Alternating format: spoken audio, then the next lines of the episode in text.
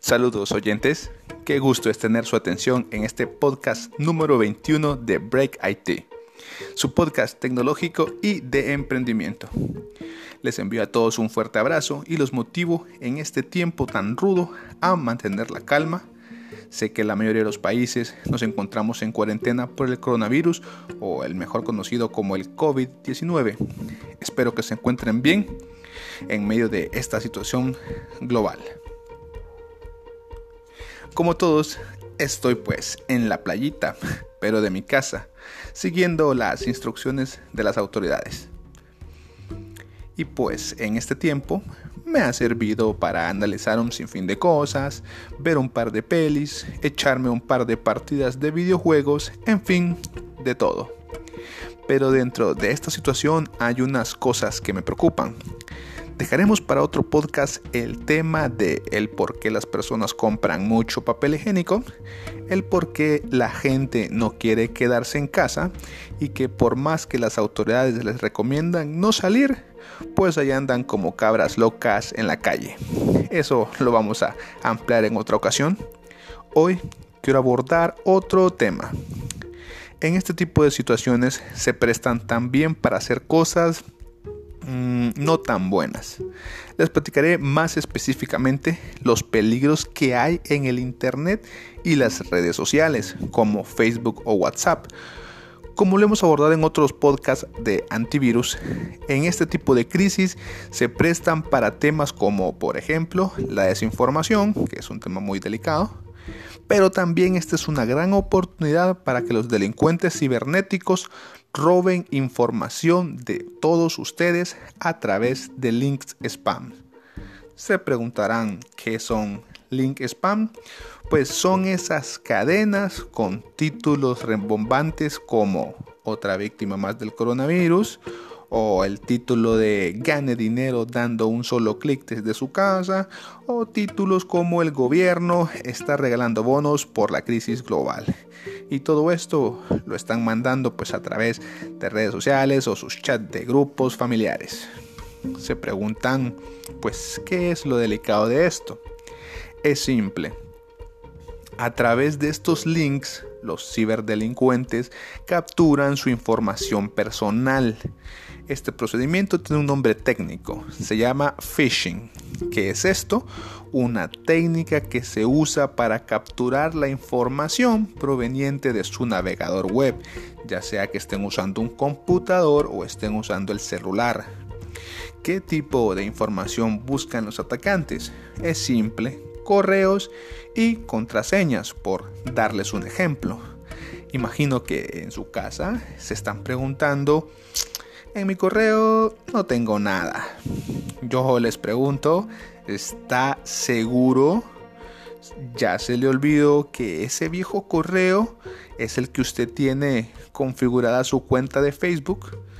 Ya se le olvidó que a ese correo usted lo tiene vinculado a su cuenta bancaria o que ese correo contiene información valiosa personal o de la empresa.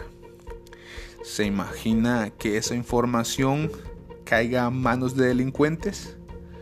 Que le roben su plata o, como lo mencioné en el podcast de los antivirus, le bloqueen su información y luego los delincuentes empiecen a pedirle billete para devolverle los archivos ya que usted ya no puede acceder desde su PC.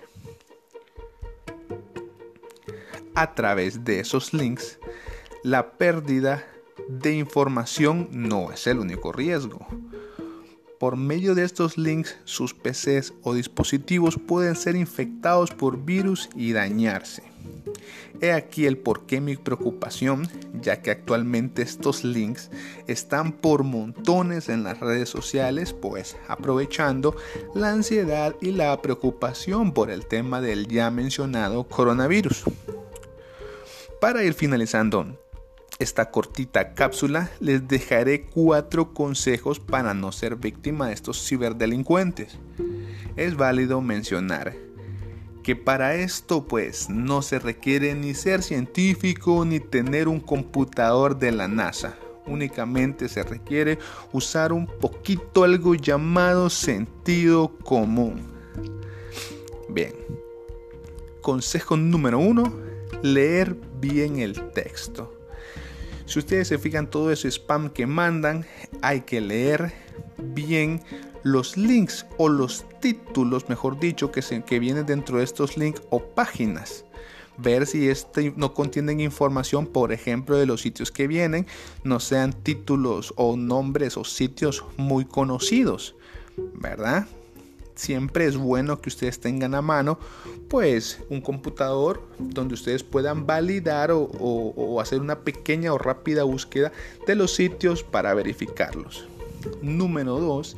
Si usted es un usuario continuo de las redes sociales como por ejemplo Facebook o Twitter, por favor siga las páginas oficiales de noticias, ya que en estas redes sociales en su mayoría pues son páginas hechas que tal vez tienen un nombre como noticias en directo, noticias etc.